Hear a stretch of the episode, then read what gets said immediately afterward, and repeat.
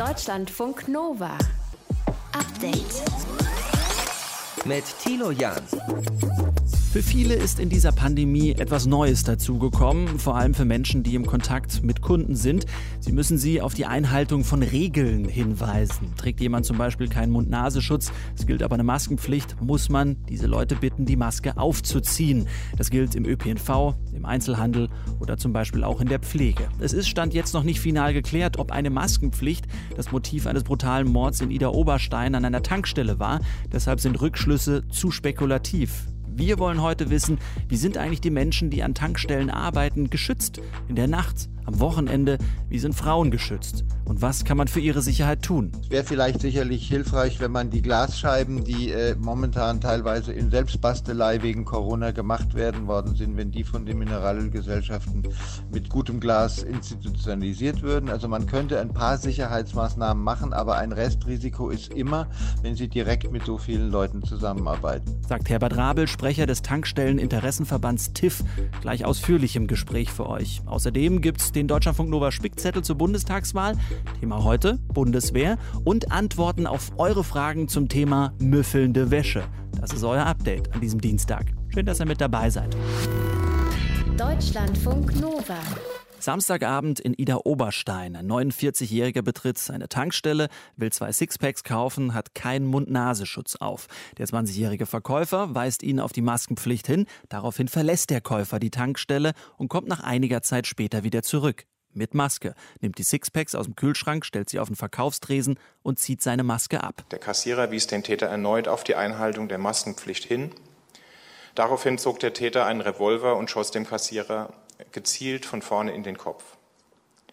Das Opfer sank zu Boden und war sofort tot sagt Oberstaatsanwalt Kai Fuhrmann. Niemand, der auch nur halbwegs vernünftigen Verstandes ist, wird einen ihm völlig unbekannten jungen Mann einfach deshalb erschießen, weil er sagt, du musst jetzt eine Maske aufsetzen. Das sagt heute Kriminalpsychologe Rolf Eck. Es wird nämlich aktuell noch geklärt, was wirklich der Auslöser für all das war und warum dieser Mann illegal so viele Waffen besitzt. Es bleibt ein 20-jähriger Student, der das alles mit seinem Leben bezahlen musste, zurück. Unfassbar. Wir sprechen drüber mit Herbert Rabel. Er ist Sprecher vom Tankstellen Interessenverband TIF. Schönen guten Tag, Herr Rabel. Guten Tag, hallo. Abends oder nachts an der Tankstelle arbeiten und äh, das vielleicht noch alleine. Werden die Leute da speziell vorbereitet drauf? Naja, es ist schon so, dass man weiß, dass Tankstellen immer mal wieder in den letzten Jahren zwar weniger, aber immer mal wieder Ziel von Überfällen werden. Einfach, dass da Leute auf die Idee kommen, da ist nur einer in der Tankstelle, dann machen wir doch mal die Kasse auf. Und da hat man schon das ein oder andere an Sicherheitsmaßnahmen gemacht. Mhm. Man hat insbesondere das Kassensystem so gemacht, dass da der Angestellte nicht einfach so die Kasse aufmachen kann, sondern die schluckt das Geld und gibt das Wechselgeld in eine Schale raus und das war's. Die Beschäftigten kommen gar nicht an das Bargeld mehr. An vielen Tankstellen. Mhm. Und äh, was diesen Fall jetzt betrifft, diesen schrecklichen Fall, wo der Kollege zu Tode gekommen ist. Das hat was mit der rein dinglichen Sicherheit zu tun. Und da sind die Tankstellen, die nachts nach 22 Uhr noch offen haben, die so einen Nachtschalter haben, die sind da besser geschützt, weil die sitzen meistens hinter Panzerglas. Da tun auch die Gesellschaften das ein oder andere und auch unsere Betreibermitglieder tun da sehr viel, dass die Leute einfach, wenn sie nachts alleine in der Tankstelle sind, mit dem Nachtschalter oder so geschützt sind. Aber mhm. vor 22 Uhr, wenn der normale Verkauf Verkaufsraum offen ist, den die Tankstelle ja braucht, damit der Pächter überhaupt überleben kann, mhm. weil die Tankstelle lebt nicht vom Sprit, sondern lebt von dem, was im Shop eingekauft wird. Dann ist natürlich einfach nur eine Plastikscheibe zum Schutz gegen Corona da und wenn dann einer Hohle dreht, dann ist da praktisch kein Schutz außer das vernünftige Verhalten. Ne? Wie werden die Menschen, die dann dort arbeiten, auf diesen 1 zu 1 Kontakt geschult? Es gibt Schulungsprogramme. Diese Schulungsprogramme bleiben bei den einzelnen Tankstellenpächtern hängen. Das wird auch von den Gesellschaften verlangt. Man muss wissen, dass die Gesellschaften, denen gehört die Tankstelle, die meisten Tankstelle sind an Pächter verpachtet und die Pächter müssen selber schulen. Das Problem ist ein bisschen, die Pächter bemühen sich da auch sehr und es gibt irre viele Vorschriften, was man alles tun muss, aber so ein durchschnittlicher Tankstellenbeschäftigter kann leider nur nach Mindestlohn bezahlt werden oder ein bisschen drüber. Das hat mit diesem unsäglichen System Tankstelle zu tun, dass äh, die Mineralölgesellschaften eben mit selbstständigen Pächtern arbeiten wollen oder arbeiten müssen, je nachdem, wie man das sehen will, weil sie sich nicht an den Tarif der chemischen Industrie halten wollen und dadurch äh, können die Beschäftigten immer nur bezahlt werden mit Mindestlohn oder ein bisschen mhm. drüber. Das heißt, wir haben ein vergleichsweise hohes Risiko bei Leuten, die zu ungewöhnlichen Zeiten arbeiten, die relativ wenig Geld verdienen und die obendrein noch geschult werden müssen. Mhm. Und das ist eine schlechte Summe. Ne, dadurch kann man sich oftmals nicht wirklich schützen oder verteidigen gegen äh, schwierige Vorgehensweise und auch gegen schwierige Persönlichkeiten. Und wenn dann fünf in der Schlange stehen und einer dreht Hohle und fängt an zu schimpfen und sie sind 18, 19 Jahre oder sie sind junge Mutter und verdienen sich was dazu, dann sind sie halt oftmals überfordert. Lassen Sie uns da nochmal dabei bleiben. Sie haben ja den Überblick. Wer macht diesen Job denn aktuell vor allem und äh, wie viele Frauen sind da dabei? Da sind relativ viele Frauen dabei, weil die Tankstelle ist quasi kein Lehrberuf im eigentlichen Sinn. Da kann jeder jobben. Es sind viele junge Leute dabei, die sich als Schüler, als Studenten oder nebenbei auch teilweise über Jahre etwas dazu verdienen. Es sind relativ viele Frauen dabei, die einfach im Nebenjob, wo es in der Familie heißt, wir haben jetzt Kinder, wir müssen noch ein bisschen zweites, drittes Einkommen generieren, die für 400 Euro da arbeiten. Und richtige Vollzeitangestellte, die da äh, volle Kanne sozusagen mit einem normalen Job arbeiten, das ist eher die Minderheit. Mhm. Also wenn man die gesamten Beschäftigten an der Tankstelle so anschaut, so eine Tankstelle hat ja mindestens zwischen fünf und zehn Beschäftigten, die alle irgendwie nach einem Terminplan koordiniert werden müssen. Und die meisten sind geringfügig Beschäftigte. Mhm. Wie kann die Tankstelle denn Ihrer Meinung nach vielleicht in Zukunft ein bisschen sicherer Ort werden? Naja, die sicherste Möglichkeit ist immer, wenn man die Menschen, die an dieser Tankstelle arbeiten, wenn man die so wertschätzt und so bezahlt, dass sie äh, vernünftig sozusagen sich auf ihren Job mit Freude vorbereiten können. Gute Laune ist die beste Rückversicherung gegen Gewalttaten. Das ist zwar banal, kann man natürlich aber auch nicht verhindern, dass jemand dann plötzlich holt dreht. Man könnte aber auch darüber äh, nachdenken, dass man nachts nur noch Automaten an den Start bringt, oder? Das ist richtig. Automaten an den Start bringen machen einige schon. Ich denke, die Sicherheitsmaßnahme nach 22 Uhr ist auch relativ hoch. Das Risikofeld liegt in der Zeit zwischen 18 und 22 Uhr. Und da muss man eine Entscheidung treffen, äh, wie man das da sicher machen könnte. Wäre vielleicht sicherlich hilfreich, wenn man die Glasscheiben, die äh, momentan teilweise in Selbstbastelei wegen Corona gemacht werden worden sind, wenn die von den Mineralgesellschaften mit gutem Glas institutionalisiert würden. Also man könnte ein paar Sicherheitsmaßnahmen machen, aber ein Restrisiko ist immer, wenn Sie direkt mit so vielen Leuten zusammenarbeiten. Das ist beim Tankstellenjob mit drin und es wird nicht entlohnt. Das ist ein bisschen der Punkt. Sagt Herbert Rabel, Sprecher vom Tankstelleninteressenverband TIF. Ich bedanke mich fürs Gespräch, Herr Rabel. Gerne. Bis dann. Deutschlandfunk Nova. Update. Was wir jetzt versäumen, lässt sich in einigen Jahren nicht mehr nachholen. Das ist heute der Sound von Kanzlerin Merkel mit Blick auf die Klimakrise. Eines der großen Themen bei der UN-Generaldebatte, die noch bis Freitag andauert, heute Tag 1. Wir sprechen drüber mit unserer Korrespondentin in New York mit Antje Passenheim. Antje, die Rede von Joe Biden, US-Präsident, wurde ja in Bezug auf die Klimakrise mit Spannung erwartet. Welche Botschaft hat er denn rausgeholt? Mit Blick auf die Klimakrise hat er rausgeholt, was vorher schon UN-Chef Guterres angemahnt hat. Jetzt mal alle aufwachen. Es ist wirklich Alarmstufe Rot und wir müssen uns noch ein bisschen mehr beeilen und noch ein bisschen mehr investieren, wenn wir die Kuh hier vom Eis kriegen wollen, wenn wir gegen den Klimawandel erfolgreich aktiv sein wollen. Und die USA haben gesagt, wir wollen das zunächst auch mal, also wir fördern natürlich alle möglichen erneuerbaren Energien und, und Elektroautos.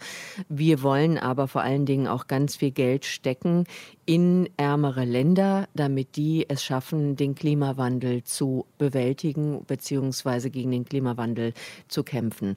Und da haben die USA angekündigt, dass sie ihre finanziellen Aufwendungen verdoppeln werden. Zahlen hat er allerdings nicht genannt standen die USA ja in den letzten Wochen auch bei einem anderen Thema ganz schön im Fokus, nämlich Afghanistan und dem Rückzug der Truppen dort.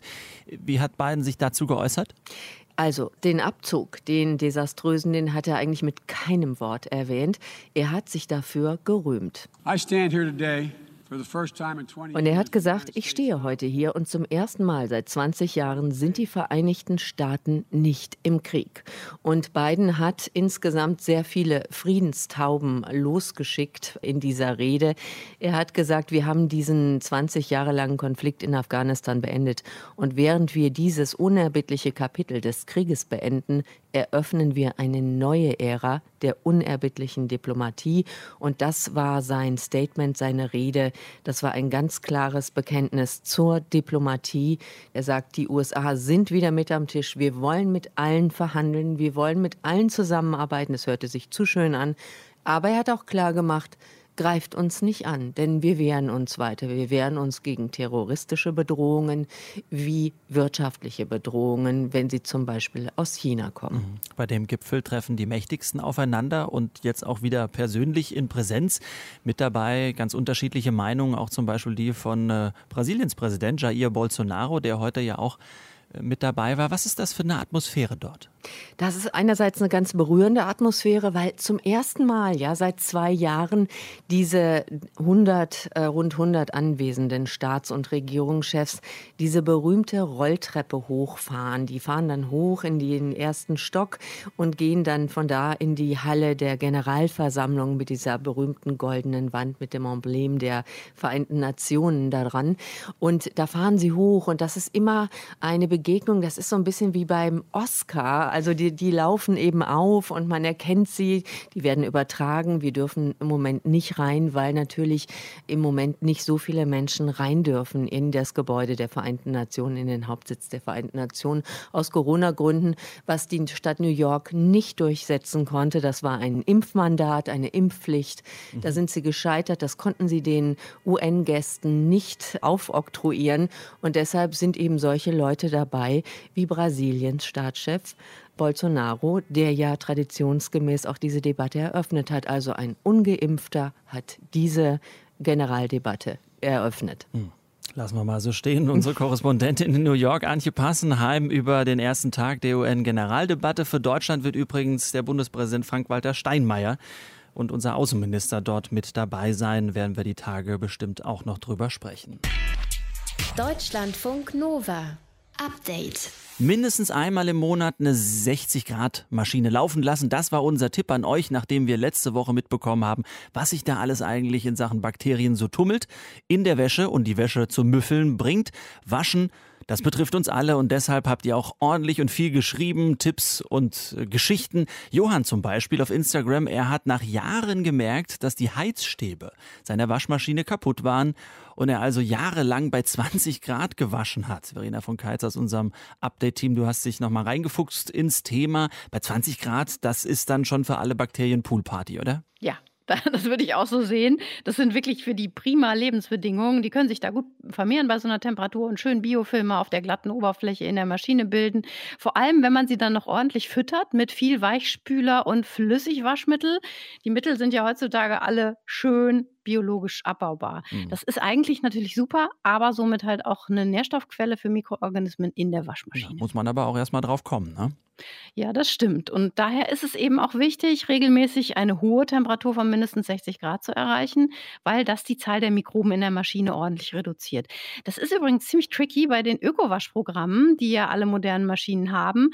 Da steht drauf, ne, so mhm. 60 Grad Energiesparprogramm, aber mhm. tatsächlich waschen die mit niedrigeren Temperaturen, nämlich gar keine 60 Grad, sondern zum Beispiel nur mit 45 Grad oder noch weniger.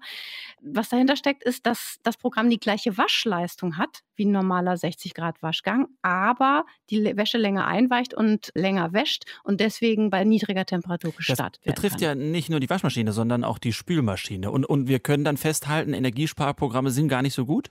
Auf jeden Fall nicht, um Bakterien in der Maschine in Schach zu halten. Dazu passt auch, was uns Andrea Kornhöfer geschrieben hat, dass moderne Waschmaschinen oft auch weniger Wasser verwenden in bestimmten Programmen. Und in der Kombi mit einer niedrigen Temperatur würde sich dann ein stinkiger Biofilm in der Maschine ablagern. Und ihr Tipp ist, sie drückt die Wasser-Plus-Taste und mhm. dann sei alles gut. Diese Taste, die ist an vielen Waschmaschinen ja, zu ja, finden, ja, vorne dran ne, und sorgt für einen höheren Wasserstand im Spülgang. Mhm. Und das hilft dann, finally. Ja, das meint auch Dirk Bockmühl, mit dem ich gesprochen habe. Er ist Mikrobiologe von der Hochschule Rhein-Waal und er hat selbst schon sehr viele Untersuchungen zu Waschmaschinen und Haushaltshygiene gemacht. Wenn man die äh, Taste Wasser Plus drückt, kann das dazu führen und es ist in der Regel auch so, dass die Wäsche dann hinterher besser ausgespült wird und dann eben auch zum Beispiel Mikroorganismen abgespült werden und das kann eben tatsächlich auch dazu beitragen, dass wir weniger Wäschegeruch haben. Also es geht auch darum, dass nach dem Waschen möglichst wenige Mikroorganismen in den Kleidungsstücken drin sitzen, die sonst stinkende Stoffe produzieren mhm. könnten. So, jetzt lassen wir Bio mal sein und gehen in die Chemie. Bianca Schillinger hat uns nämlich geschrieben, Tipp von Oma, ein Schuss Essigessenz ins Weichspülfach. Ist das eine gute Idee?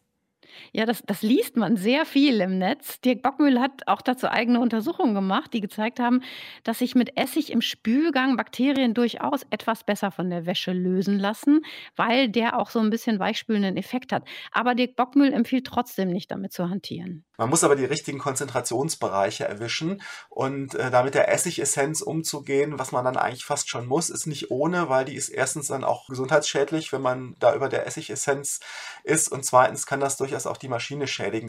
Da muss man schon wirklich genau wissen, was man tut und einfach ein Schuss Essig ins Wasser hilft im Zweifel dann leider nicht. Also so ein Schuss Essig, das ist einfach viel zu wenig. Und bei dieser Essigessenz ist es einfach so, die ist sehr stark konzentriert und sehr mhm. reizend. Und da empfiehlt sich doch eher ich sag mal, die Wasser-Plus-Taste, um Bakterien besser von der Wasche, Wäsche runterzukriegen. Jetzt schauen wir hier die ganze Zeit auf die ganze Waschmaschinenladung. Aber Fana hat uns geschrieben, dass es bei ihm immer nur ein einzelnes T-Shirt ist oder T-Shirts, die müffeln nie die ganze Wäsche. Und zwar, obwohl er regelmäßig eine 95-Grad-Wäsche durchlaufen lässt, Vollwaschmittel nimmt und die Tür offen stehen lässt also nach dem Waschgang. Und auch Felicitas äh, bekommt nur aus einzelnen Kleidungsstücken den Geruch nicht mehr raus, schreibt sie. Woran könnte das liegen? Das hat möglicherweise mit dem Stoff selbst zu tun, aus dem die Kleidungsstücke bestehen, sagt Dirk Bockmüll. Wir wissen, dass bestimmte Textilarten besser von Mikroorganismen zum Beispiel besiedelt werden als andere oder dass zum Beispiel auch die Geruchsmoleküle selbst besser auf bestimmten Textilarten haften. Hauptsächlich haben wir es tatsächlich bei den Synthetics, also Polyester zum Beispiel, die dann stärkere Gerüche aufweisen. Und wenn also das Problem nicht von der Waschmaschine kommt, in der zu viele Bakterien hausen, sondern die Geruchsstoffe an der Kleidung dran kleben, dann ist es natürlich alles ein bisschen schwieriger. Dann musst du wirklich diese Kleidungsstücke mal mhm. heißer waschen und mit stärkeren Waschmitteln. Das vertragen bloß nicht alle Klamotten so gut, aber ich würde sagen, Versuch ist es natürlich wert, gerade wenn du die Sachen wegen des Geruchs sonst vielleicht gar nicht mehr anziehst. Natürlich. Also wir halten fest, das hier ist so ein Think Tank geworden bei euch und bei uns. Äh, was tun gegen stinkende Wäsche? Verena von Keitz aus unserem Team hat ein paar Fragen beantwortet. Wenn noch was dabei sein sollte, wo ihr sagt, Mensch, das mache ich so oder da frage ich nochmal, mail at deutschlandfunknova.de. Deutschlandfunk Nova. Update. Ohne Vorurteile über Inhalte reden. Das geht in unserer Rubrik Deutschlandfunk Nova. In welcher Partei bist du? Ich spreche diese Woche mit politisch aktiven Menschen und habe wirklich keine Ahnung, in welcher Partei sie sind.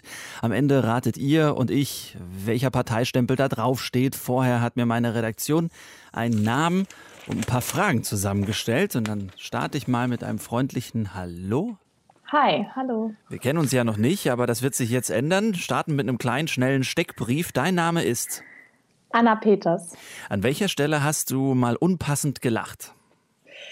Ich würde mal sagen, wahrscheinlich bei Parteitagen, wenn ich die Rede extrem lustig fand, aber alle drumherum gelauscht haben. Okay. Studiert hast du die Fächer? Politikwissenschaft und VWL. Schon mal bereut? Ja. Warum? Weil es zumindest in VWL auch ja oftmals nur so eine neoklassische Schiene gelehrt wird mhm. und mir da so ein bisschen ja eine andere Perspektive gefehlt hat. Kanzlerin würdest du werden, wenn? Oh, das ist eine gute Frage, das habe ich mich noch nie gefragt.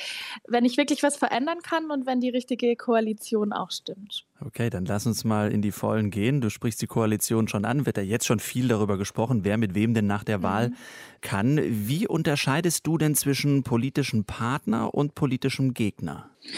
Für mich ist ein politischen Partner, wenn man erstens auch vertrauliche Gespräche führen kann und sich wirklich darauf beziehen kann oder auch weiß, dass die Partnerinnen und Partner mit einem gemeinsam politische Kämpfe kämpfen und man sowohl inhaltlich, aber eben auch persönlich auf einer sehr guten Ebene zusammenarbeiten kann.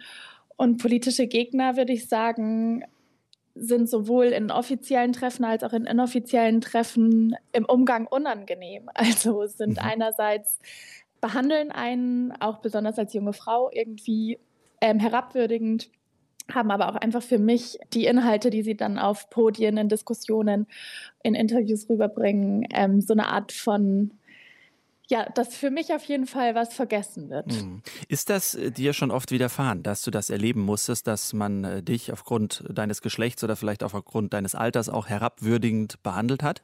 Ja, ganz, also lustigerweise, vor allem wenn man bei so Podien war, wo man gemerkt hat, dass der ältere Herr gedacht hat, ah, das ist eine junge Frau, ich muss mich ja nicht vorbereiten und dann überrascht wurde. Hm. Also ich fand es im Nachhinein immer sehr lustig, aber ich glaube, manche Leute hätten sich im Nachhinein gewünscht, ah, da hätte ich doch noch mal ihre hm. Twitter-Sachen anschauen müssen oder so, um mich besser vorzubereiten. Puh, das ist schwierig, gerade rauszubekommen, in welcher Partei du bist, aber wir machen mal weiter. Der Bundestag sieht ziemlich alt aus. Das Durchschnittsalter ist 50. Mir wurde jetzt gesagt, dass du Jahrgang 96 bist. Mhm. Ähm, wie einfach hat es deine Generation in der Politik? Ich würde sagen, in der Partei, in der ich bin, einfacher als in anderen Parteien. Vielleicht ist das auch schon ein guter Hinweis, weil wir es jetzt schon schaffen, auch in diesem Wahlkampf jungen Menschen auf guten Listenplätzen eben mit ihnen gemeinsam diesen Weg zu gehen. Und ich würde sagen, meine Partei hat schon immer dafür gekämpft, dass junge Menschen nicht nur irgendwie mitreden auf Parteitagen, sondern auch wirklich dann Politik gestalten können. Und deswegen bin ich auch so unheimlich stolz auf meinen Jugendverband, aber auch die Partei, dass ähm, wir so viele tolle Leute ab nächster Woche im Bundestag haben. Aha. Hast du Verständnis dafür, wenn Leute lieber Petitionen unterschreiben, bei Initiativen mitmachen, als am Ende dann wirklich in eine politische Partei zu gehen?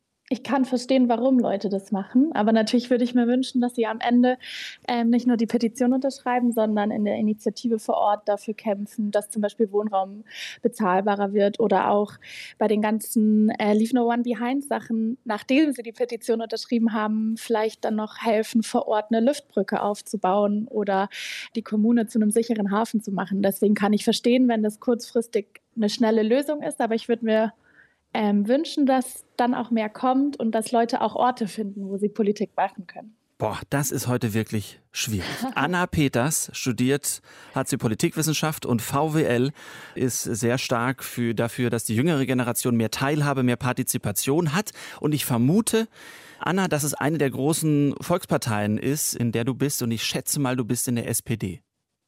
Nein. Oh, falsch gelegen. Welche Partei ist es denn? Darf ich es jetzt sagen? Ja, jetzt ist es soweit. ich bin bei den Grünen. Ach Mensch, guck mal. Es gab nicht viele Anhaltspunkte, wo ich hätte sagen können, okay, das spricht jetzt für eine Partei oder, oder für die andere, ja. weil in dem Level, das war ja jetzt personenzentriert auch bei dir, ja. äh, ging es ja jetzt nicht so stark um die Inhalte, die dafür äh, sprechen, ja. sondern eigentlich um dich als Person. Okay, konntest du mit meinem Fehltritt gut leben? Ja, auf jeden Fall. Oh, ob ich das schon auch, was heißt fürs Koalieren? ich hoffe, dass wir am Ende lieber mit der SPD anstatt mit der CDU koalieren, ja. Anna Peters von den Grünen. Ich wünsche viel Glück und äh, noch eine gute Zeit in diesem Wahlkampf und eine gute Dankeschön. Wahl am Sonntag. Danke fürs Gespräch. Sehr gerne. Ciao. Deutschlandfunk Nova. Update. Aktuell sind die meisten Soldatinnen und Soldaten der Bundeswehr im Ausland in Mali im Einsatz, aber dieser Einsatz, eine UN-Mission, ist ziemlich umstritten, wie wir gleich von Deutschlandfunk Nova Reporter Martin Krinner hören. Und wir wollen wissen, welche Parteien sind denn eigentlich in Zukunft für oder gegen Einsätze der Bundeswehr? Martin Krinner hat die Parteiprogramme zur Bundestagswahl für uns gescannt und daraus unseren Spickzettel zur Wahl gemacht. Thema heute Bundeswehr. Aus Afghanistan ist die Bundeswehr ja gerade raus. Und ein erfolgreicher Abzug war das ja nicht gerade. Jetzt ist der größte laufende Auslandseinsatz der Bundeswehr der in Mali. Etwa 1200 Soldatinnen und Soldaten hat der Bundestag hingeschickt, um dort die Armee auszubilden. Aber auch dieser Einsatz steht jetzt auf der Kippe. Die Regierung von Mali will nämlich mit einer umstrittenen russischen Söldnertruppe zusammenarbeiten. Und deswegen hat die Bundesverteidigungsministerin Annegret Kramp-Karrenbauer Zweifel angekündigt, ob Deutschland weiterhin dort im Einsatz bleiben soll. Wenn die Nachrichten stimmen, dass die malische Regierung kurz davor ist, mit der russischen Söldnergruppe Wagner einen Vertrag abzuschließen, dann finde ich, muss man sich die Geschäftsgrundlage noch mal anschauen und dann muss darüber auch im Bundestag entschieden werden. Wie die Parteien im Bundestag aber deutschen Auslandseinsätzen generell gegenüberstehen, das ist nicht ganz so einfach. Die eindeutigste Haltung dazu haben die Parteien an den beiden Rändern. Auslandseinsätze werden von der Linken äh, abgelehnt, meint Klaus Remme, der außen- und sicherheitspolitische Korrespondent im Hauptstadtstudio. Die Linke ist nämlich ganz grundsätzlich der Ansicht, dass militärisches Engagement, egal welcher Art, das falsche Mittel ist, um Krisen in der Welt zu lösen. Und die AfD lehnt Auslandseinsätze ebenfalls rundweg ab, wenn auch aus ganz anderen Gründen. Weil sie eben sagt, äh, konzentrieren wir uns auf die Verteidigung von äh, Land und Bündnis, Sprich NATO. Das heißt, in Ländern wie Mali hat Deutschland aus Sicht der AfD keine Interessen, die einen Einsatz der Bundeswehr rechtfertigen würden. Für die Union, die SPD, die FDP und die Grünen sind Auslandseinsätze dagegen grundsätzlich erstmal denkbar, und sie haben den Einsätzen in Mali und zuvor in Afghanistan ja auch zugestimmt. Aber es kommt natürlich auf die Umstände an. Was ist das Ziel des Einsatzes? Gibt es ein Mandat der EU oder der Vereinten Nationen und können wir die Soldaten auch gut genug schützen? Und da kommt jetzt der Punkt, der Ausrüstung und vor allem der Drohnen ins Spiel. Da gibt es nämlich unterschiedliche Ansichten, welche Art von Drohnen deutsche Soldatinnen und Soldaten einsetzen dürfen. Auch die Bundeswehr setzt ja seit Jahren Drohnen ein, zum Beispiel zum Zwecke der Aufklärung. Die sind weitgehend unumstritten. Dann äh, haben wir Drohnen, die sind bewaffnungsfähig, die leasen wir zurzeit. Äh, und wir sind dabei, in europäischer Produktion über die sogenannte Euro-Drohne nicht nur nachzudenken, sondern diese eben in der Beschaffung aufs Gleis zu setzen. Der eigentliche Streitpunkt ist die Bewaffnung der Drohnen. Die Eurodrohne ist ein Rüstungsprojekt von Deutschland, Frankreich, Italien und Spanien, das primär als Aufklärungssystem konzipiert wurde. Aber man könnte sie eben langfristig auch bewaffnen. Die FDP ist jetzt grundsätzlich dafür, solche bewaffneten Drohnen anzuschaffen. Die Union will das schon längst, weil sie eben auch in anderen Streitkräften, auch in europäischen, aber auch in Bündnispartnerstreitkräften diese Drohnen sieht und sagt, man kann den Schutz der Soldaten verbessern. Was es wiederum leichter machen würde, in Zukunft gefährlichen Missionen wie der in Mali zuzustimmen. Äh, die SPD will darüber weiter reden, will Einsatzszenarien klären. Auch die Grünen haben auf dem letzten Parteitag diese Tür zur Beanschaffung bewaffneter Drohnen leicht aufgestoßen, wollen aber auch noch Einsatzszenarien klären. Äh, insofern ist das ein Thema, das die Parteien in diesem Wahlkampf spaltet. Das heißt, vor allem in der SPD und bei den Grünen ist da das letzte Wort noch nicht gesprochen. Als die drei Kanzlerkandidaten vor ein paar Wochen zu einer ersten Diskussion über ihre sicherheitspolitischen Ziele zusammenkamen, wurden sie gefragt, wird durch eine Regierung unter ihrer Führung bis 2025 die Beschaffung bewaffneter Drohnen für die Bundeswehr beschlossen? Ein Wort. Darauf der SPD-Kandidat Olaf Scholz. Ich sage ausdrücklich, meine Haltung ist, wir haben die Eurodrohne auf den Weg gebracht. Gut, Frau Baerbock? Bis 2025? Wenn die Einsatzszenarien klar sind, dann ja. Herr Laschet? Ja. Gut, das war ein Wort. Ob Mali aber der erste Einsatzort für eine mögliche bewaffnete Drohne der Bundeswehr sein könnte, das ist wie gesagt noch nicht ganz sicher. Deutschlandfunk Nova. Update. In einer Woche ändert sich für britische Autofahrerinnen und Autofahrer alles. Zumindest kriegt man so das Gefühl, denn einige Briten sind außer sich. Der Grund, auf den Autos steht ab dem 28. September nicht mehr GB, für Great Britain, sondern UK, für United Kingdom. Der Präsident der Automobile Association, sowas wie der ADAC, hat das kritisiert und auch einige Parlamentarier waren nicht so glücklich darüber. Wir haben uns gefragt, na wann sage ich noch mal was? England, Great Britain, United Kingdom, Commonwealth of Nations gibt's ja auch noch. Reden wir drüber mit unserer Korrespondentin in London, Christine Heuer. Grüß dich, Christine. Ja, hallo, Thilo. Für mich bist du in Großbritannien, ist das richtig? Ja, das ist richtig, weil ich auf der britischen Insel tatsächlich bin. Okay, ich könnte theoretisch aber auch sagen, du bist in England. Das könntest du auch sagen, weil England eins der Länder ist mhm. auf der britischen Insel. Was ist nochmal dann konkret der Unterschied zwischen UK und GB auf dem Autokennzeichen?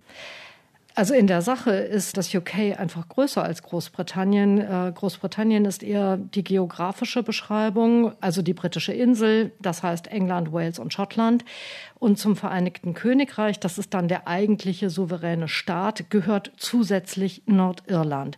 Und Nordirland liegt ja bekanntlich nicht auf der britischen, sondern auf der irischen Insel. Mhm. Und wenn jetzt also statt GB UK auf den Autos klebt, dann sind die Nordiren dabei ausdrücklich mitgemeint. Man betont also das Vereinigte am Vereinigten Königreich und auch die staatliche Souveränität, da lässt der Brexit mal wieder grüßen. Hm. Also man kann auch festhalten, UK ist einfach inklusiver sozusagen.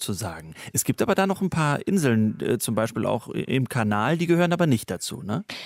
Nein, die Kanalinseln, auch die Isle of Man, das sind sogenannte Kronbesitzungen. Das heißt, sie sind unmittelbar der Königin unterstellt und sie gehören deshalb nicht zu diesem souveränen Staat Vereinigtes Königreich. Also grob gesprochen zum politischen Gebilde mhm. des United Kingdom. Die Inseln, das sind eigene kleine Staaten, die werden aber international und militärisch äh, von London aus vertreten. Und dann gibt es ja noch, äh, wenn man die englische Queen mit einbezieht, on top den Commonwealth. Was hat der mit GB und UK zu tun? Also dieses Vereinigte Königreich, das war ja bekanntlich einmal das größte Kolonialreich der Welt, bis die Kolonien nach und nach unabhängig wurden. Und äh, das Commonwealth ist nun so etwas, ja, wie das Auffangbecken für diese früheren britischen Kolonien. Das ist ein loser Bund von derzeit 54 Staaten, weiterhin mit der Königin als Staatsoberhaupt, aber natürlich längst souverän. Grob gesprochen ist das Commonwealth sowas wie eine zivile mehr symbolische Nachfolgerin des Empire. Also man ist eigenständig, alle sind eigenständig, aber durch die Geschichte mit dem Vereinigten Königreich verbunden. Und dafür gibt es das Commonwealth, um das auszudrücken. Sagt unsere Korrespondentin in London, Christine Heuer, muss man nur noch beim Kennzeichnen raten. Jetzt wissen, dass GB bald durch UK ersetzt wird. Danke dir, Christine. Gerne. Deutschlandfunk Nova.